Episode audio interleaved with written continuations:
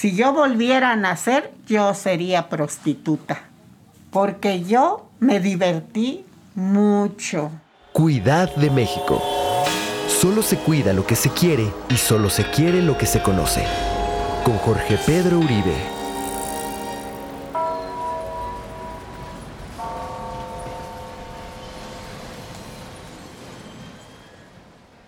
Para ser una prostituta ajá, fregona, pues ser sincera, hablar con la verdad. Y pues hay muchas cosas, no tratar mal a los clientes, no robarles. Así se hacen los clientes, manito. Espérese, deme chance de cambiarme, hombre. Está bien así. ¿Es usted hombre o mujer?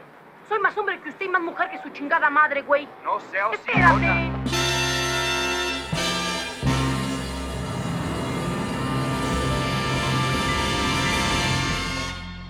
Yo soy la señora Rosa Belén Calderón Velázquez. Yo nací en Campeche, tengo 72 años y vivo en la casa Xochiquexal. Yo cuando llegué de Jalapa, Veracruz, me mandaba mi tía Eva y mi tía María, me decían, vete a traer lo- las- los bolillos. Y yo llegaba y les decía, ¿me da 20 michas? Y me decía la señora, aquí no vendemos ese pan. ¿Cómo de que no? Ahí está. Esas son michas. no, esos son bolillos. No, son michas. Bueno, démelas. Ay, me, me gustaba jugar mucho la matatena. Los Reyes Magos nos traían nuestro juego de té y jugaba yo con mis primas, este, a las comadritas y había muchas vecindades. De hecho, nosotros cuando nos venimos a la Moctezuma vivíamos en una vecindad en la 168. Estaba de moda la Santanera, Enrique Guzmán, este, Angélica María, la era del rock and roll. Estaban los cocodrilos, la cotorra, amarillos con verde, los cocodrilos verdes con así como los dientes blancos. Y estaba una accesoria y ahí vendían unos chocolates bien riquísimos, manito. Riquísimos. Y enfrente estaba el imperio y ahí daban vueltas las señoras, las que trabajaban ahí en la calle. Entonces yo le decía a, este, mi mamá, oiga mamá, ¿y esas señoras por qué andan dando vueltas? No se marean. Me decía mi mamá, no hija, no se marean. Ah, y yo entré al ambiente de 17 años. A los 15 tuve a mi hija. A los 15 años tuve, me tronaron la nuez, manito. y tuve a mi hija. Pues yo estaba chamaca, yo pasé mis 15 años embarazada. Yo creía que los niños iba uno al baño ya los tenía uno. Yo, mi mamá nunca, por su ignorancia, nunca nos dijo cómo, cómo era tener un hijo que nos cuidara. No, ella no, manita. Como ella siempre trabajó, pues nos criamos solas casi. Tú que has sangrado tantos meses de tu vida, perdóname antes de empezar, soy engreída y lo sabes bien. A ti que tienes siempre caldo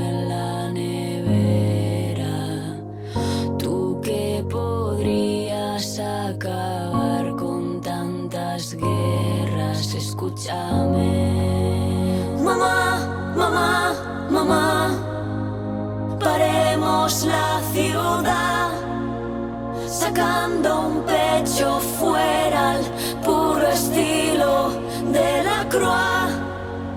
Mamá, mamá, mamá. Por tantas mamá,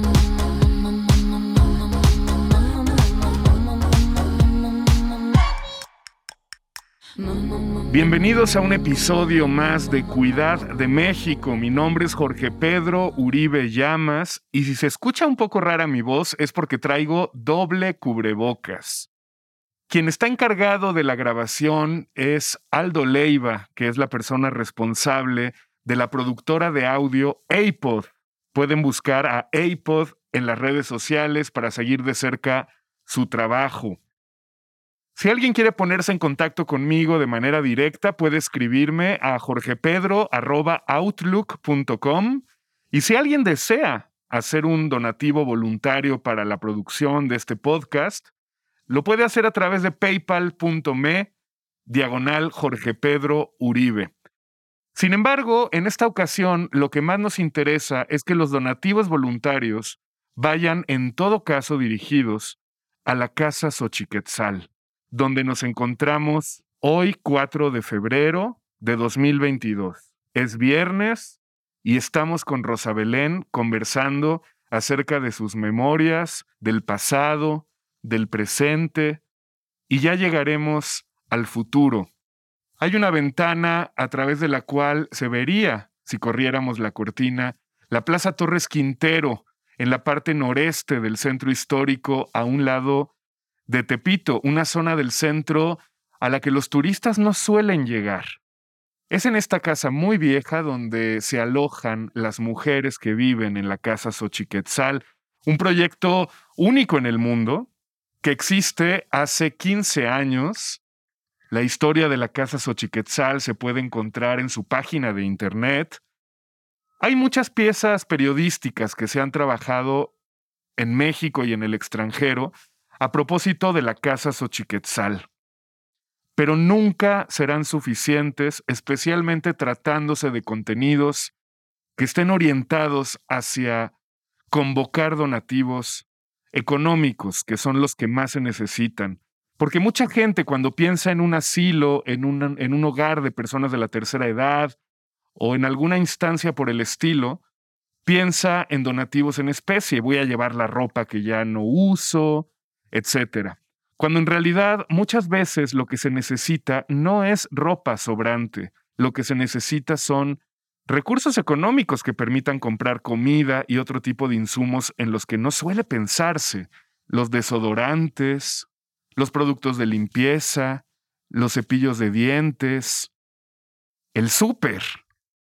Todo aquello depende realmente, enteramente, de los donativos que la gente pueda hacer a esta asociación civil que es la que mantiene la Casa Xochiquetzal, cuya directora, Jessica Vargas, nos ha permitido hacer esta entrevista. Vuelvo a decirlo por enésima vez con la intención de que ustedes que nos están escuchando puedan aportar voluntariamente a esta casa Xochiquetzal, un albergue para mujeres que se dedicaron al trabajo sexual y que llegaron a la tercera edad, muchas veces en situaciones penosas, necesitaban dónde vivir, necesitaban un techo, comida y una vejez digna como la merecemos todos los seres humanos. Esa es la razón por la que existe la Casa Xochiquetzal hace 15 años, a un lado de la Plaza Torres Quintero, frente a la iglesia de San Sebastián, en el centro histórico de la Ciudad de México. Los datos para hacer estos donativos son los siguientes. El número de cuenta del Banco Santander es 65 50 36 35 422. 65 50 36 35 422 es el número de cuenta del Banco Santander a nombre de Mujeres Xochiquetzal en lucha por su dignidad, asociación civil. También pueden hacer el donativo vía PayPal.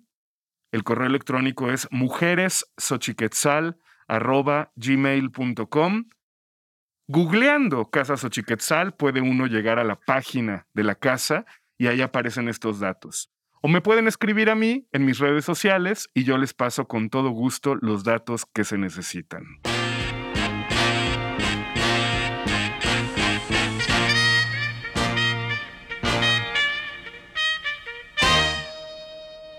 Querida Rosa Belén, ¿cómo es un cabaret? ¿Qué es un cabaret? ¿Habrá gente más joven que a lo mejor escuche cabaret y ni siquiera se imagine? Es más, ¿Todavía existen los cabarets?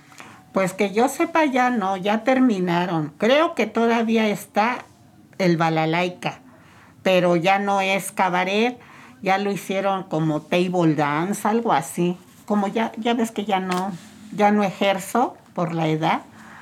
Este, Pero antes había muchos cabarets, este, ¿los puedo nombrar? Claro que sí. Bueno, yo trabajé en todos. Trabajé en el ratón, en el mocambo, en el balalaica, en el San Pancho, caballo loco, de allá de por la Doctores. ¿Cuál es el que más te gustó? Eh, pues la, bur- la- la burbuja y el, el Bombay. ¿Y por qué te gustaba la burbuja? Por la música. Ha- había muy, muy buena música. Estaba pues el grupo Super Amigo, La Libertad. La clientela era de postín, por así De, decir. de un poquito de mejor categoría que, que Balalaica, que Mocambo, que Barba Azul. ¿Y qué es un cabaret en realidad? ¿Cómo funciona un cabaret? Bueno, un cabaret funciona, por decir, uno de, sexo servidora llega uno, deja uno su guardarropa, se cambia uno porque llega uno con ropa, pues decente se puede decir, ¿no? Y allá ya se transforma uno. Y ya te dan tu ficha para que recojas tu, tu guardarropa, así se dice, guardarropa. Y llega uno y se sienta uno en una mesa, pues está vacío todo. Y van llegando los clientes. Y ya pues toca la música, te sacan a bailar, bailas, te pagan, cobras. Cuando yo empecé en el Bombay co- se cobraba la pieza a dos pesos. ¿De qué años estamos hablando? Oye, eso sí no me acuerdo. Yo tenía 17 años, tengo 72 años. Y en los otros, en el Mocambo, en el Balalaica, en el Barba Azul, se cobraba a peso la pieza porque era de menos categoría. O sea que para trabajar en un cabaret hay que saber bailar. Sí, hay que saber bailar. Bueno, no todas bailan, ¿eh? No todas. El chiste es ganarse el dinero, el peso, los dos pesos en ese tiempo. Ya después este, subió la tarifa. Era a tres pesos el baile, luego a cinco y luego a diez. ¿Y esa cantidad íntegramente se la dan a ustedes o se reparte con el No, cabaret? no, no, no. Cuando uno, el cliente le pagaba a uno este, la bailada, ya la tomadera también, la fichada no, porque pagaban la ficha ellos de todo lo que se fichaba y ya cuando uno ya se acababa todo, iba uno y cobraba uno sus fichas. ¿Se ganaba buen dinero? No muy buen dinero, porque imagínate todo lo que te tenían que tomar. Eran los caballitos de tequila y anís. Caballitos así. Los cobraban a 14 pesos, 7 pesos para la casa y 7 pesos para, para uno, pues. Pero había muchos trucos, no se los tomaba uno. Por ejemplo, en el Bombay había alfombra. A la entrada estaban las ficheras y más para adentro del salón estaban ya las personas que se dedicaban, o sea, nada más a bailar o también tomaban, pero por botella. Yo me acuerdo que en ese tiempo se rifaba mucho el Potosí, el Castillo y el Presidente. Costaba 35 pesos la botella con sus cinco refrescos. ¿Y tú bebías cada vez que ibas a trabajar? No, yo no bebía. En ese tiempo yo nomás iba a bailar, porque a mí me fascinaba bailar. ¿Dónde aprendiste a bailar? Mis padres eran muy bailarines. Mi mamá ganaba concursos de mambo. Y dice mi mamá que ella y mi tío Luis se iban a bailar este, y ganaban concursos. Y cuando llegaban, ya estaba mi abuelita esperándolos con la riata bien mojada y se los surtía, decía mi mamá. Pero lo bailado, hija, no, no lo quitaba nadie. Entonces mi mamá muy bailarina, mi papá y, y todos nosotros, pues también mis hermanas, hasta mis nietecitos bailan. Además de bailar y de beber o no beber, en el trabajo que tú desempeñabas era muy importante la conversación, ¿cierto? Saber Ah, sí. escuchar. Ajá, sí, porque ya sabes, muchos este, clientes se van a desahogar con uno, ¿verdad? Entonces uno tiene que ser también psicóloga. ¿Qué te platicaban, por ejemplo, algunos clientes? ¿Qué era lo que más te contaban? Ay, pues ya sabes. Decían que tenían problemas con sus esposas, que sus esposas no los comprendían y que no sé qué. Ay, bueno. No decían lo que en realidad era, ¿verdad? Porque le platican a uno lo que uno no ve ni oye. Siempre que la esposa esto, que la esposa es, pero no decían lo que ellos hacían para que la esposa actuara así. Pero bueno, teníamos que escucharlos para que nos invitaran. Cuando piensas en aquellos años, ahora que estás en la tercera edad, ¿qué piensas sobre ti misma? ¿Te gustó haber tenido esa vida? Ay, sí, Jorge Pedro. Si yo volviera a nacer, yo sería prostituta.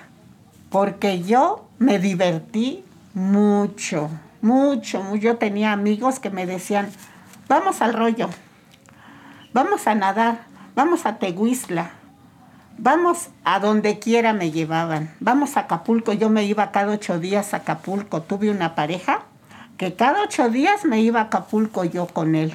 ¿Tus parejas aceptaban que tú trabajaras en eso? No, cuando yo tenía una pareja me sacaban de trabajar.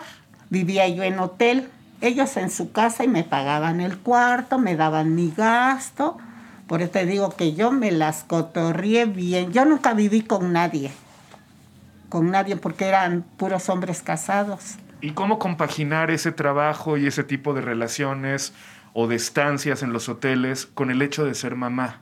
Cuando yo entré a trabajar, nada más tenía a mi hija, que la tuve a los 15, y yo se la dejé a mi mamá, porque yo no sabía cómo me iba a ir a mí viviendo en un hotel y para qué la exponía yo a la niña, ¿verdad? Ya ves que hay mucha gente mala.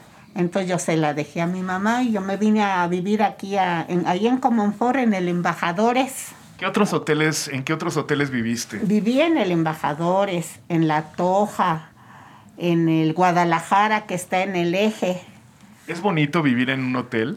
Ay, pues sí, manto, es bonito. No tienes que hacer la cama, ¿no? No, ¿qué crees? Que no, que, que a mí no me gustaba que las recamareras me hicieran este, el aseo de la habitación.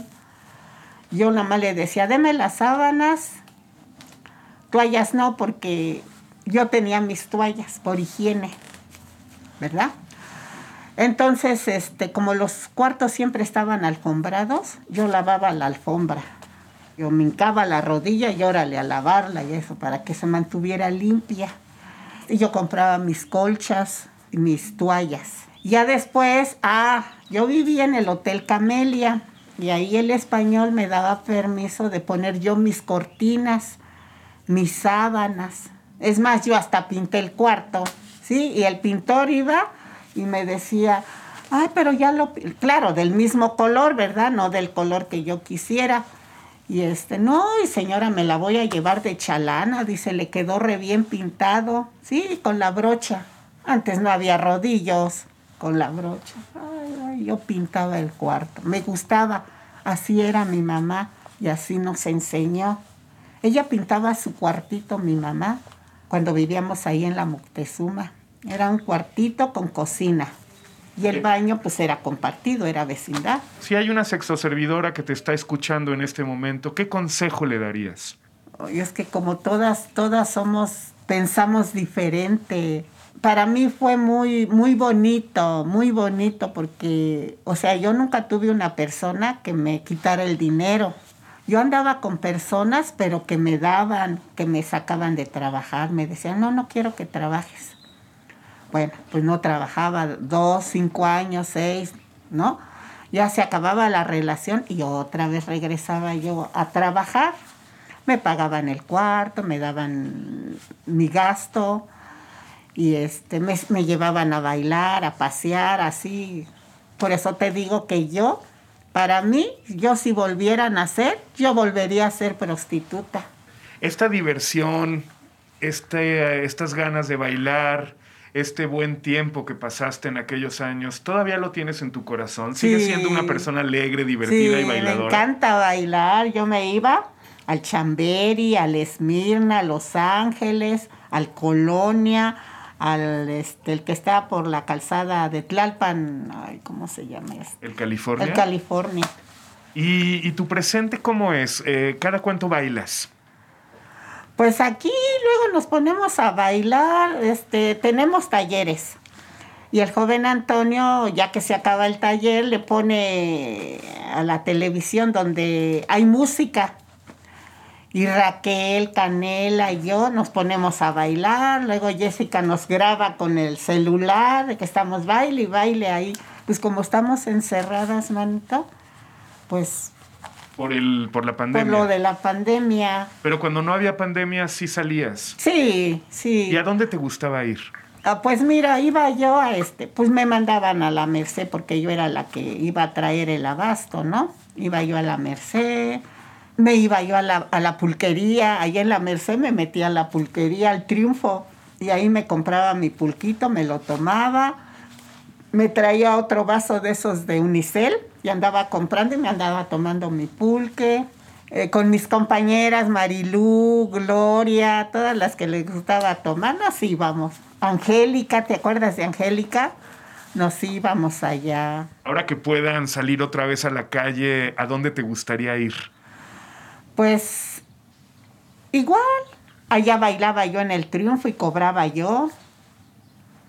Me decían, bailamos, sí, pero te cobro la pieza. Sí, a 10 pesos la pieza. Y, y luego ya no ya ni pagaba yo el pulque, me lo disparaban, manito. ¿Y, y se cobra por adelantado o acabando la no, no, pieza? acabando la pieza. ¿Qué pasa si un cliente se pone pesado y empieza a sobrepasarse? ¿De qué manera puedes tú lidiar con eso? Dándole un manotazo. No, no, no, no, no. A los meseros o a la mesera. Oye, mi amor, mira, es que bailamos, no me quiere pagar. Págale a la chava o págale a la señora. No, págale. Y hay unos que se ponen muy impertinentes y me, de- me- me decía el que está en la caja. No te preocupes, yo te la pago. "Ah, Está bien.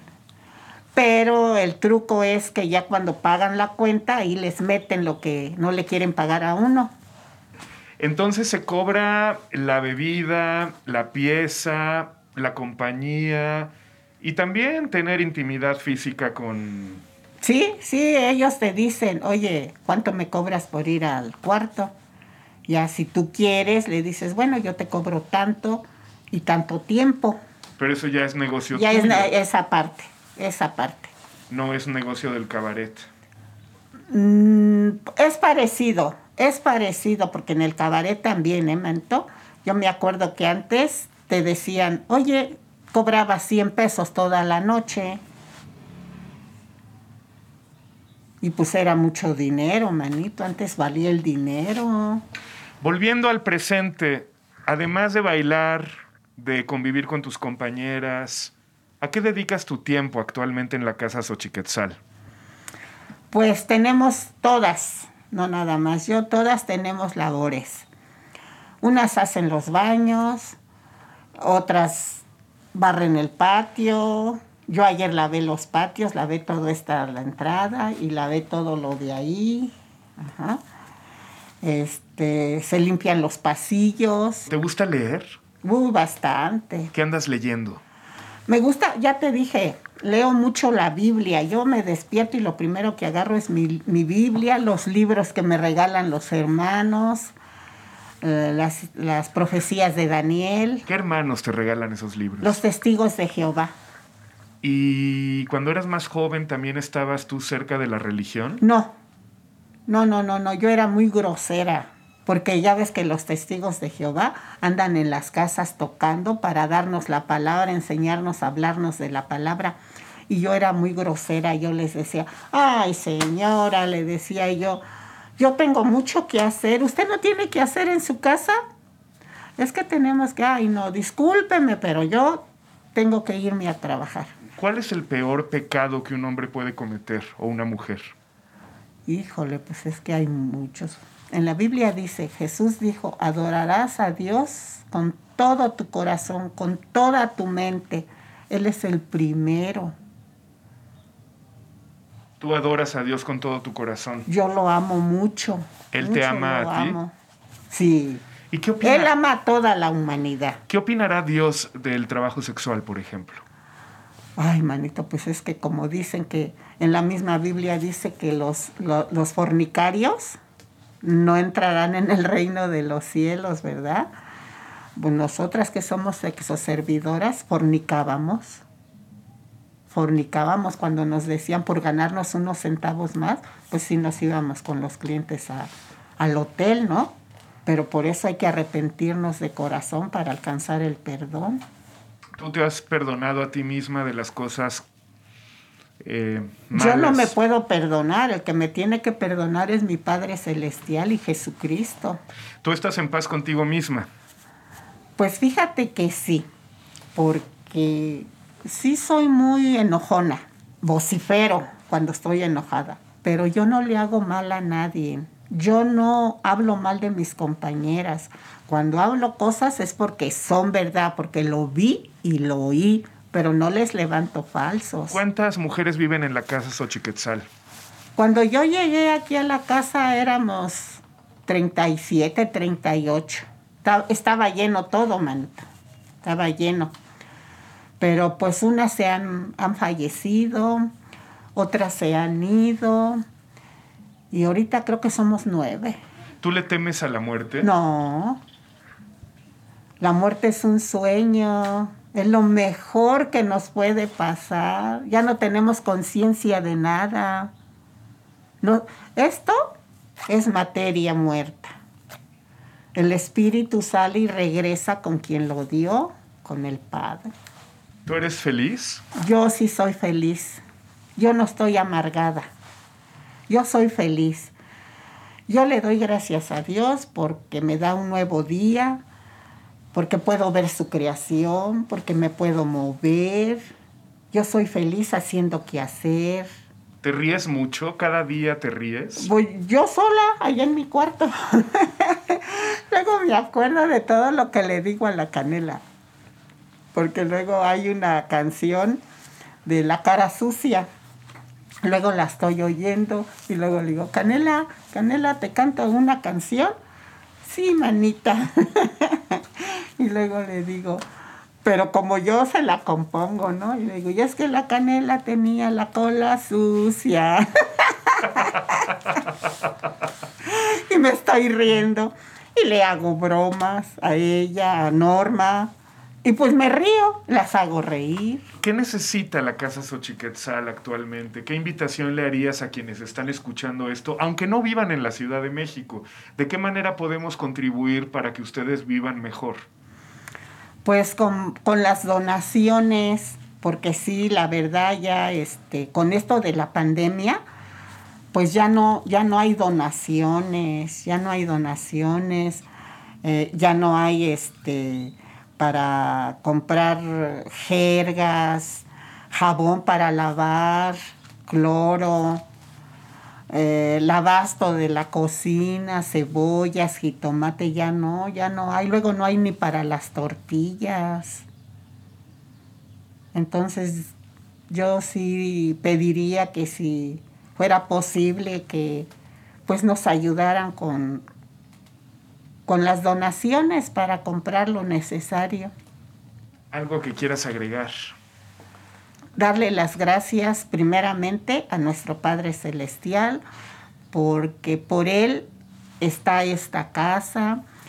Eh, darle las gracias a, a Andrés Manuel López Obrador, que nos da la ayuda también, ¿verdad? Que aunque sea poco, pero lo tenemos, porque como ahorita que no hay donaciones, nosotros compramos nuestras cosas personales, nuestra crema, nuestro nuestros medicamentos. Bueno, yo no tomo, pero mis compañeras que necesitan medicamentos, eh, las que tienen incontinencia necesitan pañales.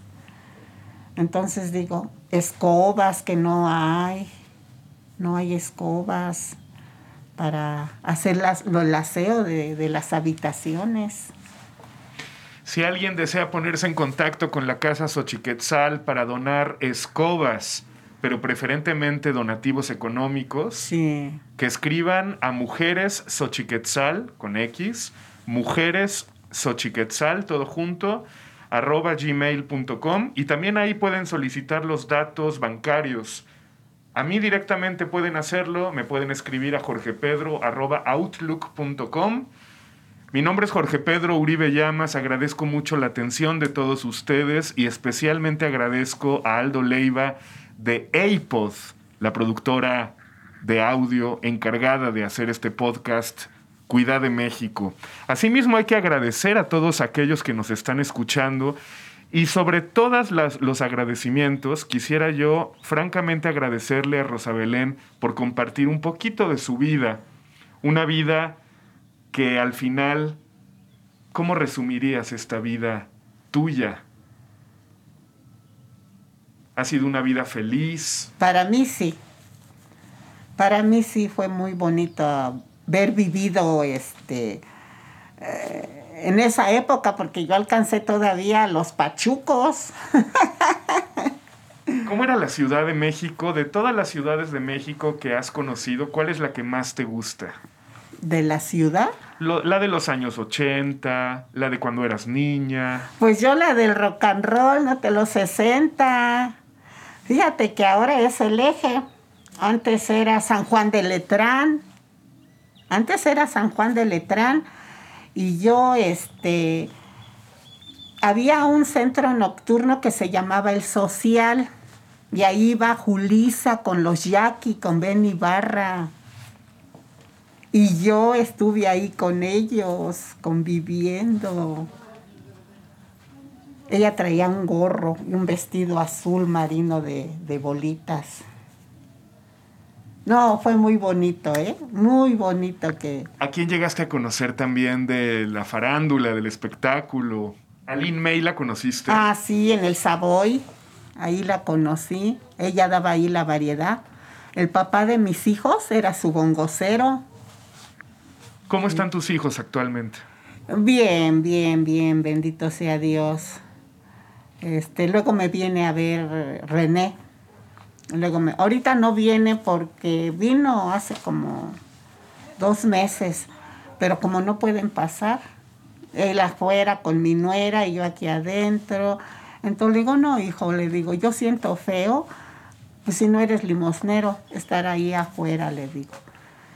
No, jefa, dice, me, quiere traer a, mi nietecito. Tiene dos años el niño. Dice, para que lo conozcas, me lo enseñó en su teléfono. Digo, sí, hijito, pero pues, porque como no se puede, le digo, y no, no lo saques por la enfermedad, ¿verdad? Dios no lo quiera, vaya a pasar algo. Le digo, no, hijo, hay más tiempo que vida. ¿Cuántos nietos tienes? Uy, manso, tengo un montón. Tengo nietos, tengo bisnietos. ¿Quién es el más chiquito? ¿Cuántos años tiene? El que te estoy diciendo de dos años, René, también se llama como su papá, René. ¿Qué mensaje le dejarías a él si él llega a escuchar esto dentro de 20 años? Ay, pues que, que lo quiero mucho y que deseo mucho conocerlo y que esté siempre bien, que tenga mucha salud mi nieto.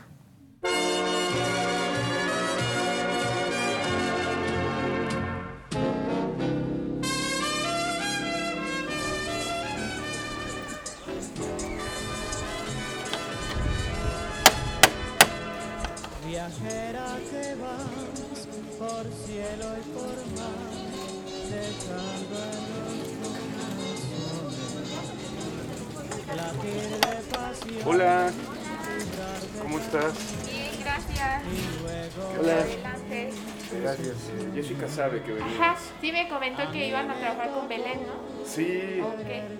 Bueno, entonces déjame hablarle a Belén. Gracias. Muchas gracias. Dios quiera que al fin no, es que sí estamos bien familiares, la todo verdad. lo contrario, agradezco mucho tu franqueza porque ¿Mande? No, ¿qué crees que ¿Quieres poner una de estas? No, mi amor, así. No, así. Ahorita los calentamos. Sí, ahorita.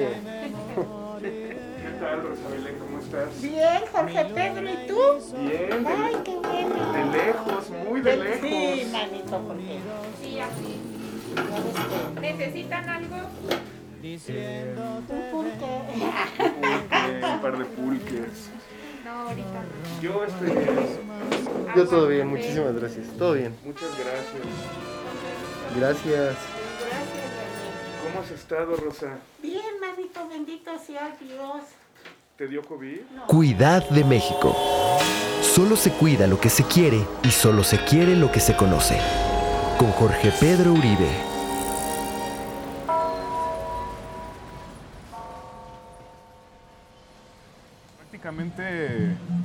Llegando a Tepito, ¿no? Estamos muy cerca. Me encanta lo que ocupa alrededor de estas iglesias. Tanta gente como pasando como si nada, comprando peluches, eh, cosméticos, cosas tan accesibles, tan casual, en- al lado de construcciones de este tipo y de tanta historia. Eso me fascina. Y es que al final es historia viva, ¿no? Es eh, la historia no solamente tiene que ver con el pasado, sino el presente. La- sobre todo tiene que ver con el presente. Las piedras antiguas, los viejos templos, eh, pues todo eso es la historia del pasado, pero la historia del presente se escribe a partir de estos eh, tianguis, de estos sonidos, de estas calles. Al final, yo cada vez me convenzo más, Aldo, de que el presente es más valioso para la historia que el pasado. Este podcast es una producción de APOD.